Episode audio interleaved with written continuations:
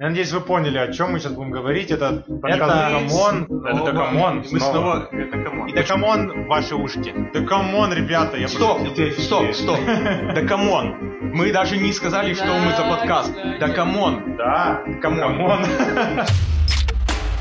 Всем привет, с вами снова Никита. И опять Владислав, и это подкаст Да come on. И сегодня мы будем выполнять ту самую функцию СМИ, которую раньше мы еще никогда не делали. Наконец-то мы себя почувствуем полноценным. Да, мы сегодня обозреваем трек «Известным», который записали вместе The Limba, которого мы сегодня обсуждать не будем, потому что недавно Обсуждали. обсуждали. И Моргенштерна, звездочка сноска, лицо, внесенное в реестр физических лиц, выполняющие роль иностранных агентов. О, прям все. Мы обезопасили себя от обвинений в незаконности. Можем спокойно сконцентрироваться на биографии этого человека, худшего человека почти что на мы знаем, как он к этому пришел. Зовут его Алишер Тагирович Моргенштерн, при рождении Валеев, но сейчас он уже по паспорту. Моргенштерн родился он в 98 году в Уфе. Немецкого переводится его имя как «Утренняя звезда», но латинского языка это Это имя Люцифера. Даже если вот был сериал Люцифер, у него была фамилия Morning Star. Ну да, у Моргенштерна есть татуировка в виде трех шестерок. Такой уфимский антихрист. Дьявол, носящий Прада, С кстати чего, говоря. э, с чего все началось-то? Как он стал таким? Да, он с детства стал таким, увлекся музыкой. Прикипел он к группе АК-47 и Гуфу. Затем его мама очень даже поддерживала в музыке, купила ему профессиональный микрофон, и вот с 12 лет он стал записывать трек. Интересно, каково это быть матерью самого антихриста? Когда юноше исполнилось 16 лет, он начал зарабатывать первые деньги, трудился на автомойке, мыл окна, раздавал листовки, был курьером, а затем он получил высшее образование в педагогическом университете. Получил или не получил? Э, Ну, получал, да, но не получил. Не стал преподом, но в конце концов зачислился в институт авиации на кафедру информатики. Косплеил Никиту да. Ну, Кто не знает, Никита у нас и преподаватель, да. Информатик? Да, ну и начал он заниматься еще видеоблогингом, снимать начал еще в школе. С 13 года вот такая его началась карьера в YouTube. Появился канал Easy Rap, где он пародировал и вообще показывал, как можно легко создать рэп-треки. Тогда достался LJ, Бузовой, Фейсу, Фараону и другим звездам. Я даже помню, как я это смотрел. Вот какой-то человек создает рэп-песни, вот так вот буквально, типа, вот мы берем тут, тут, тут, вот тут, тут и получаем трек. И у него в конце этих изи рэп роликов еще и клип тут же был на эту О. песню. Ну все, а дальше уже начался первый альбом «Был вниз дурак», а в 2020 году второй альбом «Легендарная пыль», запись которого проходила онлайн в рекордные сроки. Этот альбом набрал во ВКонтакте 70 миллионов прослушиваний. У нас, кстати, Моргенштерн, почетный наш исполнитель, он был у нас и во втором сезоне с Егором Кридом «Грустная песня». Когда он был российским агентом. Да, и в третьем сезоне с LJ известный Кадиллак. Мы не могли его не взять в четвертом сезоне тоже. Кстати, вот про тот же самый Кадиллак проводил уроки для детей. Даже пятилетние дети этот Кадиллак поют постоянно. 2,7 миллиона лайков собрал, а его другой трек, который вышел всего лишь на несколько дней раньше, «Пососи», стал самым задизлайканным клипом в России. 2,5 миллиона дизлайков. Это его не остановило. Вообще, Моргенштерн, как вы поняли из слов Влада, очень разносторонняя личность. Настолько, что в сентябре 2020 года он даже получил премию «Самая стильная женщина года». Это же за год За получается? год. То есть он успел себя показать как прекрасная, стильная. Открыл он еще ресторан в 21 году на Большой Дмитровке. Кайф Провенанс. Занимается всем человек, Да. всем чем Классно, можно. кайфует по жизни человек. Деньги есть, все, что можно, открывает. Кстати, в 2021 году стало известно, что его вроде как Альфа-банк назначил директором по работе с молодежью. Правда, потом из-за каких-то скандалов с наркотиками Альфа-банк это опроверг, сказал, что это был такой рекламный ход. Поэтому до сих пор никто не знает, был ли он на самом деле директором или не Надо был. в книжку залезть там все должно быть. У него вот эта тема с наркотиками вообще очень сложная и проблемная, потому что в апреле 2021 года он получил запрет на въезд в Украину из-за вот этих всех вот дел. В Украину ему было Да. уже тогда нельзя, Да. но в России пока можно было. В мае 2021 года выпускает сразу два альбома. Million Dollars Happiness и Million Dollars Business. Тут же летом 2021 года Spotify называет его самым прослушиваемым артистом в России. Ну и вот ноябрь 2021 года уже и Россия не отстает от Украины. Обвинение Следственного комитета в продаже наркотиков, из-за чего он отправился в Дубай. Ну и 22 год его встретил уже, как и полагается, снял клип 12, где он поднимал тему спецоперации, и за что его впоследствии подкрутили, сделали его иностранным агентом. Потом ему еще в мае 22 года назначили штраф 100 тысяч за пропаганду продажи наркотиков в виде татуировки. Влад, Ты же сделал, да. Да. А как вывести? вывести татуировку можно, но просто, а если я не хочу? Что, я буду каждый месяц получать новый штраф? Тренировку уже не заставляют сразу же снять, дают какое-то время, а ты, если не снял ее, тебе в следующий пост ГАИ там через месяц поймает и снова тебе выпишет штраф. И в июне он объявил о выходе последнего своего альбома на русском языке Last One. Скоро он пойдет покорять Майами, Лос-Анджелес. И вот как раз таки трек известным, он из этого альбома. Успеваем наслаждаться русской речью Моргенштерна. Да. Иноагент. Ну и мы переходим к обсуждению трека. Мы роняли уже все в этом сезоне, и евро, и рубли. Из большой тройки Да. остался только доллар. У нас тут монетка в 1 доллар. С одной стороны у нас женщина с ребенком, Либертин тут еще написано. С другой стороны у нас парящий орел. У нас обычно орел это что-то плохое. В этот раз давай поменяем мнение. Добрый, гордый орел.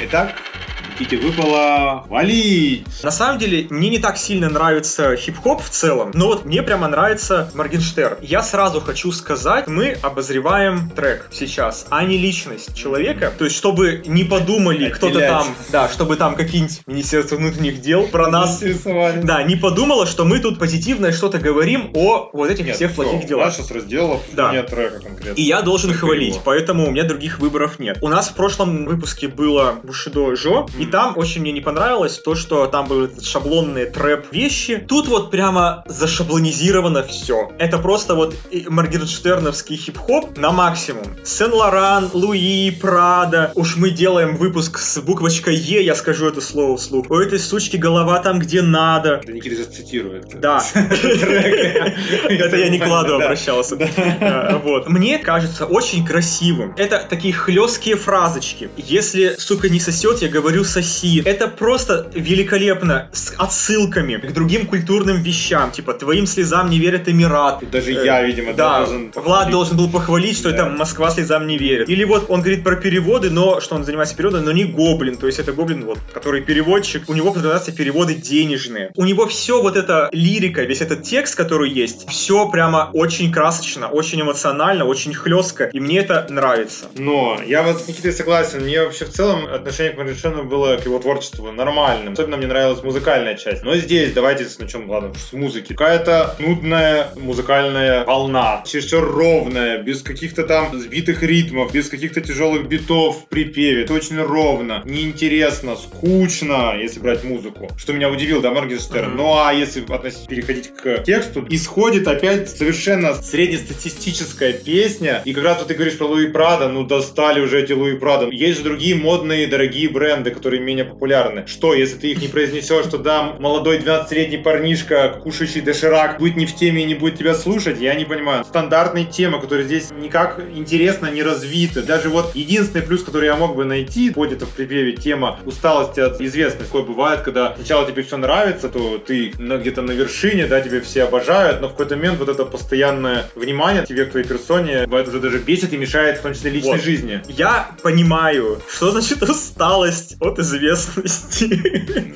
Да, я сказал известный В тиктокер. какой-то момент мне действительно просто надоело снимать эти тиктоки, и просто ко мне все люди спрашивают, ну что, когда выйдет следующий, ну что, когда выйдет следующий, ну что, когда выйдет следующий. Мне это вот так надоело, это давало только негативное на меня влияние. Так вот это все здорово, ну тогда, если подняли эту тему, да, так развейте ее. Я такой, а, в припеве об этом, сейчас меня второй куплет раскроет нам. Ну ни хрена там опять соси, не соси, прочее. То есть никакого развития, то есть подняли интересную тему, но никак ее не развили. И тогда мой вот этот слабенький плюс превратился, ну, в довольно увесистый минус. Влад, ты очень странные вещи говоришь. Там песня всего состоит из одного куплета. То есть сначала Лимба поет припев, потом куплет, и потом снова Ну, припев. ну, тогда должен был быть еще один куплет, да, где бы все это Я не знаю, ты как будто бы хочешь еще одну песню от Анны Асти услышать с каким-то вот этим. Песня Я тут про Анну Асти, я тут послушал новый альбом, там есть песни, где она не только ноет. Это маленькая отсылка, так что слушайте. 10 звезд. Да. А вот если говорить про Моргенштерна, я все-таки, ну, если похвалить, вышел трек далеко, вот там он лиричен, более глубок, интересен, более какая-то вот искренность чувствуется в нем. Лучше слушайте его, чем вот этот трек известным. Забудьте Хорошо. его, чтобы он был неизвестен. Конечно же, если объективно подходить к тому, что происходит, тут очень много позитивирования вот всего плохого, семь смертных грехов. А Моргенштерн это такой антихрист. Все очень подходит. То есть эти наркотики, гордыня, похоть, чревоугодие, тщеславие. Он говорит, что диски, но не про CD, диски это наркотики в таблетках. То, что он упоминает я единственное, что радуюсь, что он говорит это именно про себя. Что он не говорит, делайте так же, как я. Но с другой стороны, так и получается. Для маленьких детей, я помню, приходил в школу, вел занятия, и они мне, там, там с роботом мы занимались, показывал, как роботы работают. Они, собственно, говорили, пусть он включит Моргенштерна Кадиллак. И начали прямо петь песню Кадиллак, Кадиллак. Я был в таком шоке. Это поколение Моргенштерна. Пятилетние дети, они на его песнях растут. Соответственно, что вырастет? Конечно же, это не есть хорошо. Мне, как взрослому человеку, мне уж почти 30 лет, я спокойно воспринимаю это, и я могу даже на ха-ха это воспринять, что вот это прикольно развлечение, вот эти хлесткие фразы. Детям, конечно, Моргенштерна слушать вообще запрещено. Но, опять-таки, если говорить про взрослых, у нас же есть множество каких-то вот литературных, в том числе, произведений, либо фильмов, в которых есть отрицательные персонажи. Это же не означает, что все остальные начинают действовать так, как они. Вот, например, есть в том же самом «Мастере и Маргарите» есть Воланд. Вот, настоящий Да, дьявол. Или бриться наголо, как Волан-де-Морт, не начинают же все. Там тоже все убивают, всякий круциатус, Да, всякое да, такое. Это же не означает, что люди такие, о, будем делать так же. Хотя книжки культовые, но никто Да. еще не, не знаю, передозом от Гарри Поттера или чем-то там. Вот, и поэтому мне Не кажется, понял. что если ты человек в здравом уме, ты умеешь фильтровать, то ты понимаешь, что треки Моргенштерна это вот по фану написано. Да нет, все так, Никита, но трек очень неинтересный, Слабенький. скучный и слабенький, то есть он может лучше. И поэтому я, ну, уж один балл ставить не буду, но мне просто вот прям вот две буквы ФУ, соединенные вместе ФУ, и, соответственно, я ставлю два балла, ну, это вот максимум, что я могу этому треку дать. Понимаю, опять-таки, что я на какой-то своей волне фанат Моргенштерна. Тут вот все-таки, хоть и говорил про плюсы, скажу все-таки про минусы. Ну, слишком много действительно пропаганды наркотиков. Я по-другому это никак не скажу. Но если уж в каждой песне ты поешь про наркотики, это Не пропаганда. удивляйся, что потом тебе подают в суд и делают даже иногда иноагент. Хотя бы, ну, спел бы песню про курение, про алкоголь, я не знаю. Снизь планку, Да, снизь ну градус. хотя бы, ну не только насилование там шлюх и наркотики, пожалуйста. Есть еще радости в жизни. да. Поэтому я ставлю 3. Ну что, у нас сумма 5 баллов. Это Э, вообще какой-то 5 из 10, я напомню. Мы начали сезон примерно с таких же оценок и заканчиваем тоже. Да. Ну, значит, что-то будет у нас впереди. Ой, я проболтался, конец Да, сезона. да. На самом деле, вы, если вы дослушали до этого момента, то вы должны знать, что следующий выпуск будет у нас последним в рамках сезона, во-первых, а во-вторых, это будет сотый выпуск подкаста Да Камон. Просто супер юбилей, мега юбилей. Мы очень сильно готовимся к этому выпуску и будем еще готовиться. Это будет расширенный по таймингу выпуск, где будет много интересного. Мы обычно в финале обсуждаем просто много песен, а тут будет что-то другое. Да, ну про песни мы тоже не забудем, но будет кое-чего еще. В общем, не пропустите, всем расскажите. Сотый юбилейный выпуск подкаста Да Камон. А пока будьте счастливы. До новых встреч. Пока-пока.